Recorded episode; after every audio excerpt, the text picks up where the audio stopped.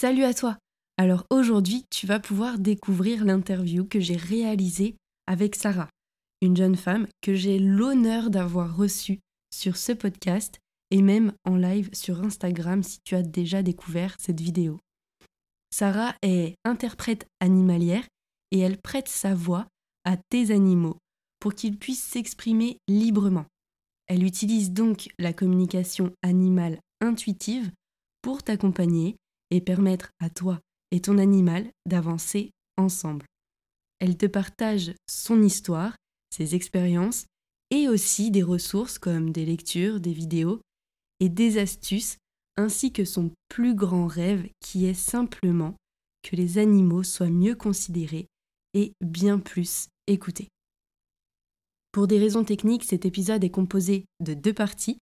Alors pour pouvoir profiter de l'épisode en entier, je t'invite à bien écouter la partie 2. J'espère que le format interview va te plaire. Sarah et moi t'embarquons juste après ça. 5, 4, 3, 2, 1, 0, all engine running. Liftoff, we have a liftoff.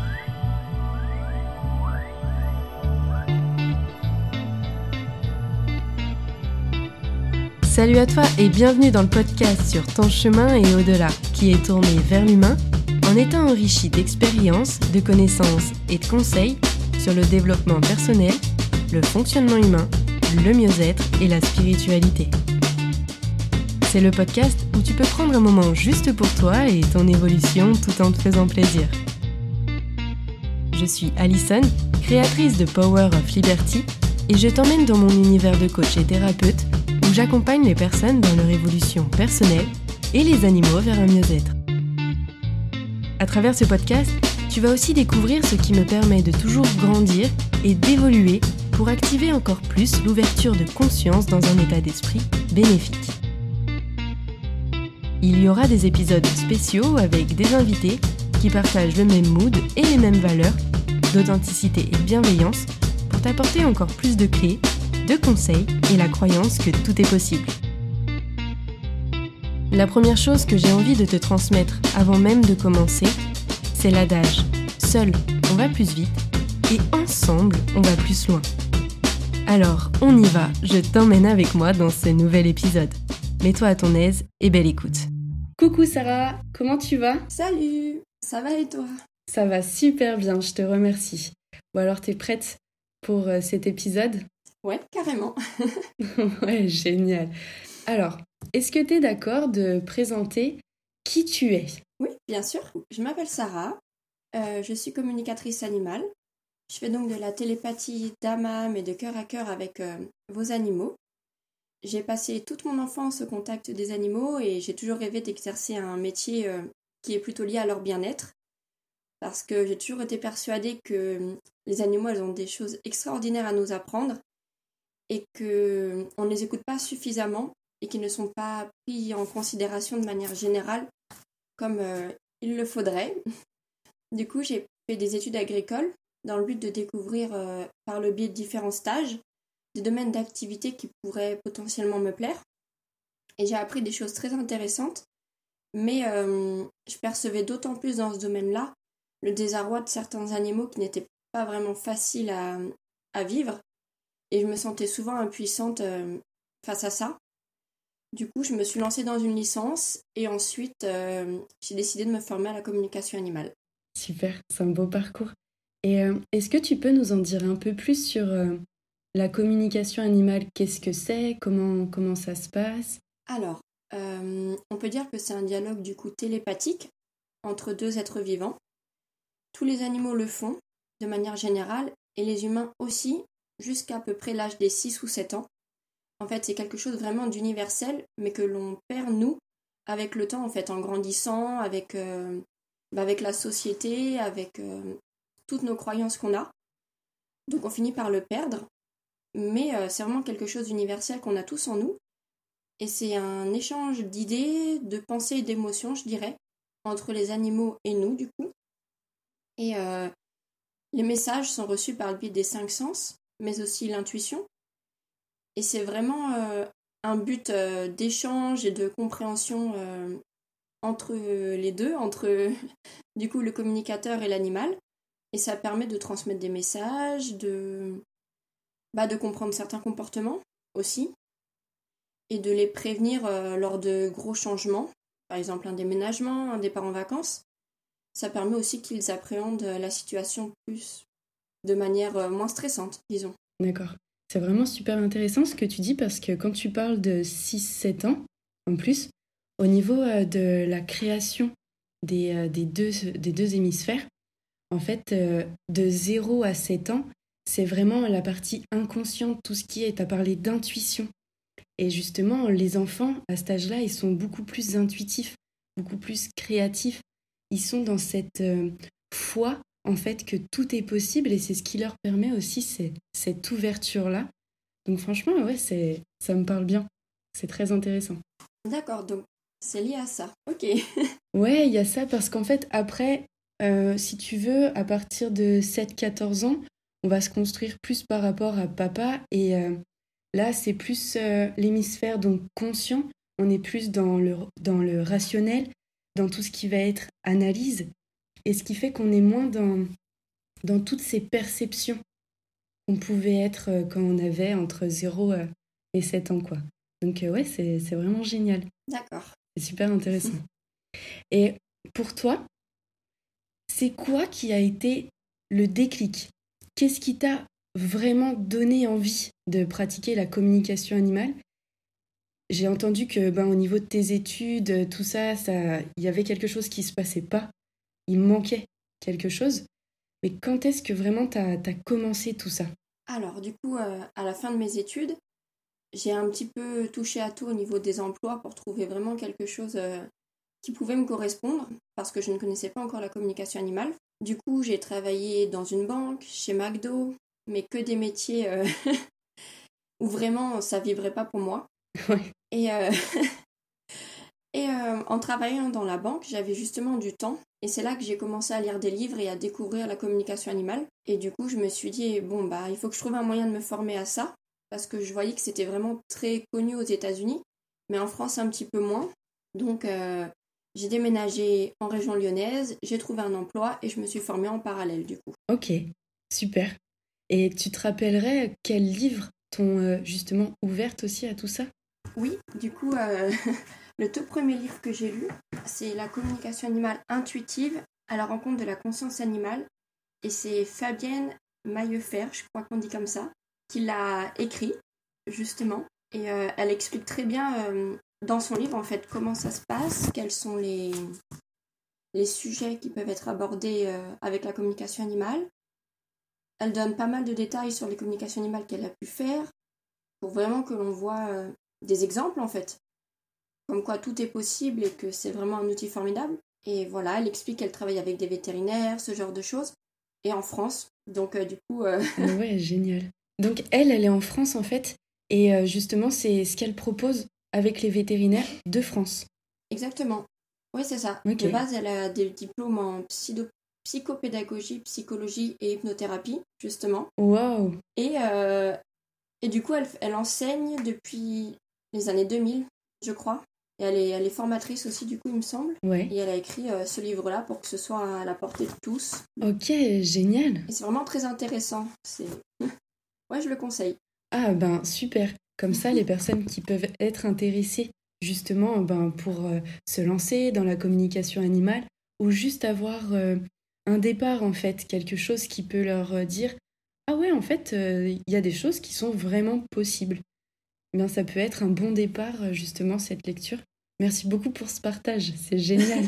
Bah, il n'y a pas de souci. Il y a aussi, je crois qu'elle est américaine elle par contre, mais elle parle français. Je crois, je l'avais vu sur un, reportage à la télé justement. Et ça, elle s'appelle Leila Del Monte. Et on peut retrouver le reportage sur YouTube s'il y en a qui sont intéressés.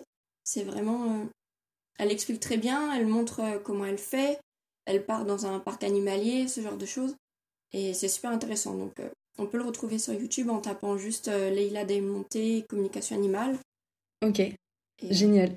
Bon bah déjà moi c'est sûr que je vais le regarder et ce que je ferai c'est que je mettrai le lien YouTube dans la description pour que les personnes puissent y avoir accès euh, aussi.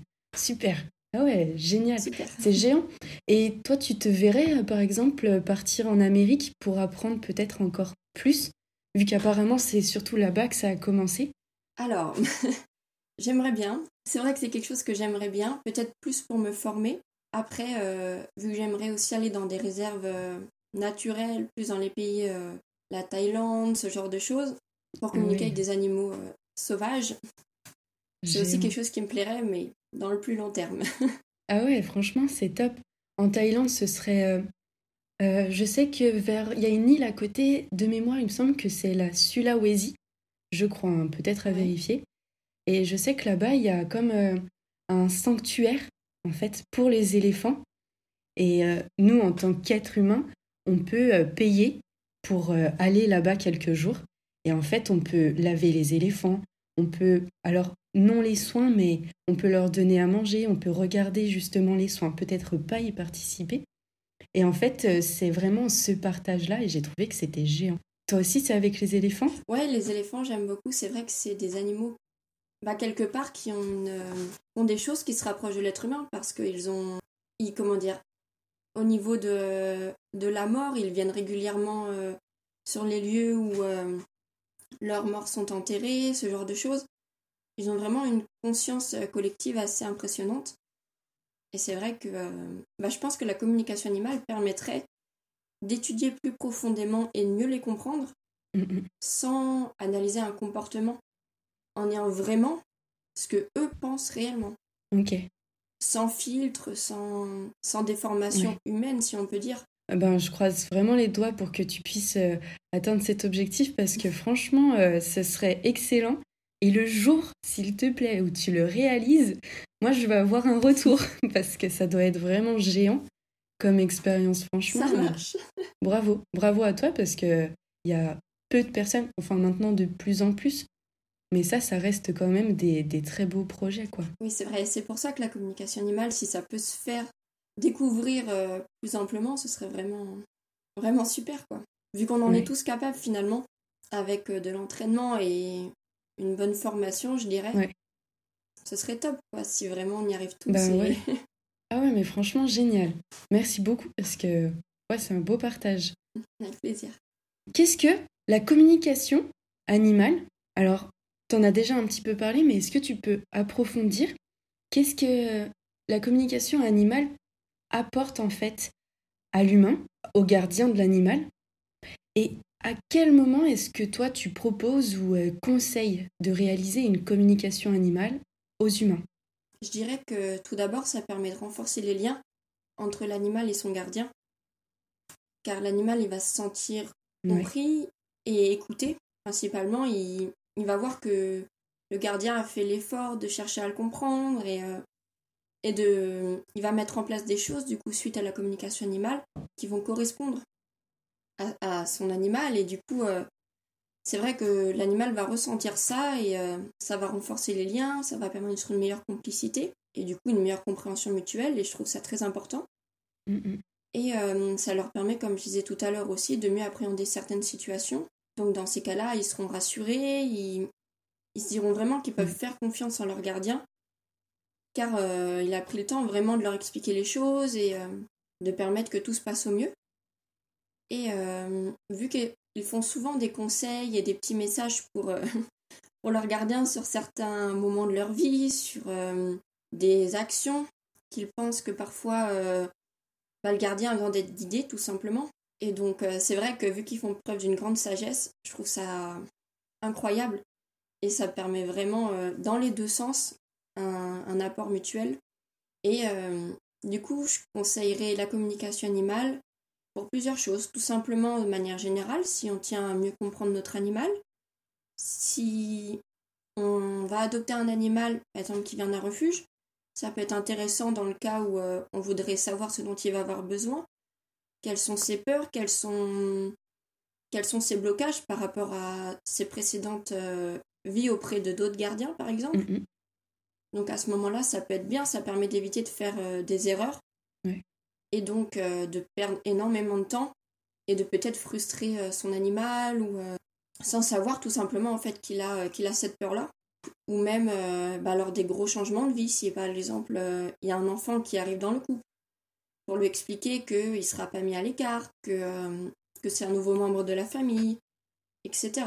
Ça permet aussi voilà, qu'il n'y ait pas de d'incompréhension et que, et que l'animal se braque ou euh, ne comprenne pas spécialement ce qui se passe. Voilà, c'est pour tout ce genre de choses que je pense que ça peut être euh, intéressant à faire. Oui, et puis je me permets de rajouter parce que si j'ai fait appel à toi aussi pour euh, Meiko par rapport aux maux de ventre et ben, le fait que vous soyez rentrés en communication animale tous les deux, ça m'a permis aussi de comprendre que lorsqu'il se mettait de côté, qui s'isolait, c'était vraiment aussi pour accueillir tout ce que lui avait ressenti, prendre le temps aussi de le digérer, et puis aussi se ressourcer, parce que c'est vrai que tu m'as dit qu'il réfléchit beaucoup, bon ça se voit quand même, mais c'est vrai que moi j'avais pas conscience réellement de tout ça, et dès qu'il partait en fait s'isoler, se mettre tout seul dans une pièce, généralement il se met dans la chambre sous le lit, et eh bien en fait, j'étais tout le temps en train de me dire Oh ben mince, il boude. Bon, c'est vrai que des fois il boude, mais euh, j'avais, j'étais tout le temps en train de le rappeler. Et grâce à toi, en fait, j'ai compris que ben il a besoin de ces moments-là, et ça lui permet aussi euh, lui d'avoir son moment euh, qu'à lui, quoi. Donc il y avait ça aussi pour au niveau des mots. J'aurais plus dit aussi au niveau des mots, ouais, des douleurs. Oui, voilà, et donc du coup, ça t'évite, toi, de t'inquiéter, de te dire, euh, bon, bah si ça se trouve, il y a un problème ou quelque chose comme ça. Et justement, de le rappeler mm. ou d'aller le voir, alors que finalement, c'est juste que c'est un besoin que lui, il a. Il pouvait peut-être pas te l'exprimer euh, autrement que par une communication animale, par exemple. Ouais, ouais, donc franchement, ça, ça a été vraiment top. Bon, après, tu m'as transmis aussi plein d'autres choses par rapport à ce qu'il a pu te raconter, ce grand bavard. Ah oui, ça a duré longtemps. oui, c'est Meiko, hein, il parle beaucoup.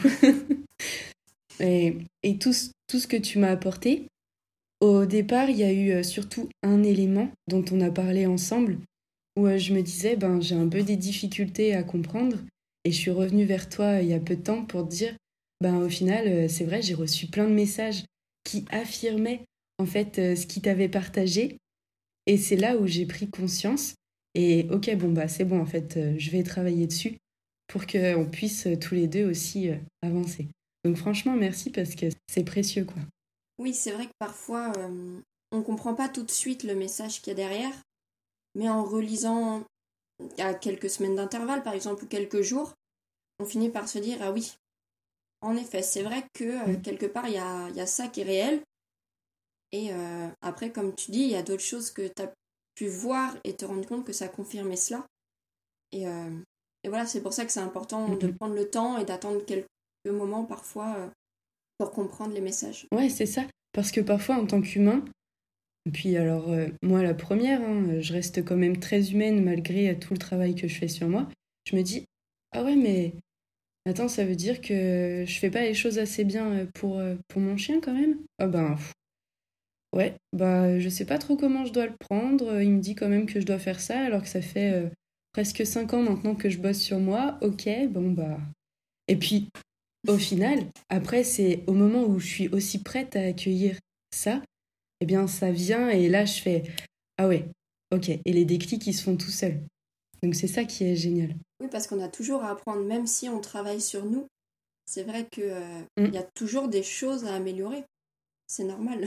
Ah bah ça oui, ça c'est sûr et encore merci parce que franchement, si dès qu'on avait travaillé quelque chose, il n'y avait plus rien à faire, moi je m'ennuierais vraiment très fort parce que j'ai toujours besoin d'avancer. Donc ouais ouais, c'est vraiment super important. Donc merci encore pour cet échange, ça a été super enrichissant autant pour Meiko que pour moi quoi. Tant mieux. c'est aussi ça le but. et Sarah, quels sont euh, parce que là on parle de Meiko, mais quels sont toi, les expériences les plus euh, waouh que tu as déjà pu vivre jusqu'à maintenant? Alors, il y en a pas mal, parce que c'est vrai que on est amené à pratiquer sur tout type d'animaux. Ouais. J'ai par exemple fait une chèvre, euh, une poule, un chinchilla aussi. Ouais, géant. Donc, euh, outre les animaux qui reviennent régulièrement, comme le cheval par exemple, où c'est un domaine où la communication animale est très répandue, Mm, mm. dans l'équitation. C'est vrai que c'est vachement euh, reconnu dans ce milieu-là. Donc on a beaucoup de chevaux. Après, bon, il y a les chiens et les chats, bien évidemment. Mais c'est vrai que c'est, je crois, la poule qui m'a le plus, euh, bah, qui m'a le plus interloqué parce que c'était lors de ma formation, du coup. Et euh, ma formatrice avait des poules qu'elle euh, partageait, si on peut dire, avec les voisins. Il y avait un poulailler commun entre, euh, entre deux maisons, du coup, entre les voisins et eux. Et euh, elle m'expliquait, en fait, au nom de toutes les poules, elle souhaitait transmettre un message aux humains, comme quoi ce n'étaient pas des animaux, euh, comment dire, diminués, idiots, qui ne réfléchissaient pas et qui ne savaient que pondre et manger, comme ce qu'on pourrait croire. Oui. Et du coup, elle m'expliquait que c'était quelque chose qu'elle vivait mal, parce que c'est pas du tout ça, c'est un choix de leur part, en fait, de, de moins se questionner, de pas se prendre la tête comme nous les humains. Elle me faisait vraiment le, le lien entre l'humain qui court partout, qui réfléchit sans cesse, et qui se crée du tracas finalement pour pas Mhm. grand chose parfois. Alors que eux, c'était vraiment un choix de leur part de, de prendre les choses euh, basiques et, euh, et de vivre comme ça bien plus sereinement. Et elle trouvait du coup que ça amenait, ce genre de pensée amenait à un petit peu à dénigrer cette espèce-là et à se dire bon bah voilà quoi, c'est les déchets de la maison et c'est un peu comme ça que, que les voisins voyaient cette, cette poule-là. En fait voilà, c'était les déchets, ils jetaient et puis ça s'arrêtait là, il n'y avait pas plus euh, d'affection ou de, de temps passé avec, euh, avec les poules, contrairement à ma formatrice qui elle prenait bien le temps, qui voilà, les enfants allaient avec, jouaient avec les poules, etc. Donc elle m'expliquait que euh, qu'elle avait l'exemple des deux familles et que c'est quelque chose qui pouvait euh, qui pouvait les blesser de voir que on considérait les poules comme des êtres euh, voilà quoi qui ne qui ne réfléchissent pas tant que ça alors que c'est tout l'inverse. Ouais, franchement, euh, on en avait déjà parlé en plus ensemble et à chaque fois que tu me le, que tu m'en parles, c'est vrai que bah déjà la première fois, hein, je t'avais dit, ouais, c'est vrai qu'en fait, on a cette image dans la poule, mais ça fait partie de l'inconscient collectif hein, de toute façon. Parce que déjà, au Moyen Âge, les poules, elles servaient juste à pondre et à manger euh, tous les restes si on restait. Donc, euh, ça fait vraiment partie ouais, de l'inconscient collectif. Et que cette poule te dise ça, c'est quand même... euh, Waouh, c'est géant. Ouais, c'était vraiment assez marrant. Enfin, ouais, qu'elle prenne le temps de dire ça pour les humains de manière générale, j'ai trouvé ça vachement du coup. J'en parle, ce que je me dis, elle l'a dit, donc autant que, ce qu'elle- que sa parole ait du sens et que, Bah, et que d'autres personnes l'entendent. bah oui, bien sûr, en fait, elle a un enseignement, elle aussi, à apporter, et c'est grâce à toi que ça peut être transmis aussi euh, au plus grand nombre, au final. Ouais, c'est ça, c'est ce que je me dis. Donc, euh, Ouais, bien joué. Avec la poule, est-ce qu'il y a d'autres expériences encore dont tu as envie euh, de parler? Euh, oui, je me souviens d'un chat dont euh, la gardienne avait perdu euh, son mari il y a quelques années de ça. Et euh, sa gardienne m'en avait pas du tout parlé. De... Parce que ça faisait de nombreuses années et, euh, et généralement je leur dis qu'il faut pas me donner trop de détails pour éviter de euh, pas d'influer sur la communication animale. Et donc ce chat m'explique que euh, il miaule Mhm. régulièrement et que euh, il ressent la présence justement de ce mari-là. Il l'avait connu hein, et quand le mari est décédé, il était encore chaton, mais il l'a connu. Et donc il m'explique qu'il sent la présence de ce mari-là et qu'il me dit euh, Tu parleras à ma gardienne d'un chapeau. Et euh, elle comprendra tout de suite. Et donc du coup, euh, après la communication animale, bon, je note, parce que moi ça ne me parlait pas du tout, mais, mais je note et je le transmets à la gardienne.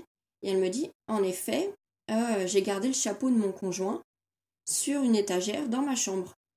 Et pendant la nuit, ce chapeau-là est tombé. Sauf qu'il n'y avait aucun moyen qu'il tombe vu que le chat n'y a pas accès. Il n'y a pas de courant d'air, on est en hiver. Ok. Donc elle me dit euh, c'est vraiment incroyable et en effet du coup il doit peut-être y avoir euh, comme le chat le dit mon mari qui est resté dans la maison quoi parce qu'on a eu beau tourner le problème dans tous les sens le chapeau pouvait vraiment pas tomber et ça s'était jamais produit. Ouais. Je pense que c'est pour ça que le chat m'a dit euh, parle à ma gardienne du chapeau et et ça c'est vrai que ça m'a vachement de me dire que le chat ressentait cette présence là et qu'il enfin qu'il en parlait pour que sa gardienne soit rassurée de dire qu'elle n'était pas seule et que son mari euh, Mhm. était encore présent pour elle quelque part. euh, voilà, elle était très contente de se dire que, bah, que finalement, il avait autant compté pour elle qu'inversement. En plus, tu vois, il y a toute cette connexion au final à l'invisible dont les animaux, eux, ont bien plus conscience que nous parce qu'ils sont dans cette innocence, dans cette pureté qui font qu'ils ont accès en fait à toutes ces connaissances-là au final. Oui, c'est ça. C'est vrai que ils ont cette sensibilité vraiment que nous, euh, on n'a pas toujours. Oui. je pense que oui, ils doivent ressentir. Euh, ah oui, non, mais c'est vraiment génial. Et par rapport au chat, tu sais, euh, dans... enfin moi en tout cas, j'en ai souvent entendu parler, peut-être que toi aussi. On dit que quand un chat, ou peut-être aussi les chiens, regarde dans un endroit fixement, c'est qu'il y a quelque chose. Oui, oui. oui, j'en ai déjà entendu parler et j'ai eu le cas avec mon chat. Ça lui arrive de se mettre sur le coussin du canapé et de fixer la fenêtre comme ça pendant longtemps. Et donc du coup, j'imagine que, que c'est vrai, que ça doit pas être qu'une légende. ok, d'accord. Donc ça signifierait vraiment qu'il y ait euh, une présence, peu importe laquelle, mais qui est vraiment quelque chose qui soit en train de se passer. Oui, surtout que les chats sont très connectés à l'invisible, donc euh, je pense que oui, ils doivent ressentir euh, mm. ce genre de choses quand ils fixent un endroit. Ça doit être vrai. ok, franchement génial. Si un jour, toi, t'arrives à capter, pareil, en hein, fais-moi un retour, s'il te plaît, parce que ça doit vraiment être géant quand même. Ça marche. en étant connecté à ton chat, en étant en train de communiquer avec lui à un autre niveau. Ok, en fait, qu'est-ce qui se passe? Ah ouais, il se passe ça Ah ouais, ok, d'accord, super. Il y a vraiment quelqu'un Bon, par contre, euh, tu lui dis qu'il reste tranquille, hein, parce que. Oui. On veut que les gentils, nous, d'accord C'est ça. ok, super. Et voilà, la première partie de cet épisode est finie. T'as passé un bon moment Retrouve-nous dans la partie 2 juste après pour découvrir les projets et les astuces de Sarah en communication animale. A tout de suite.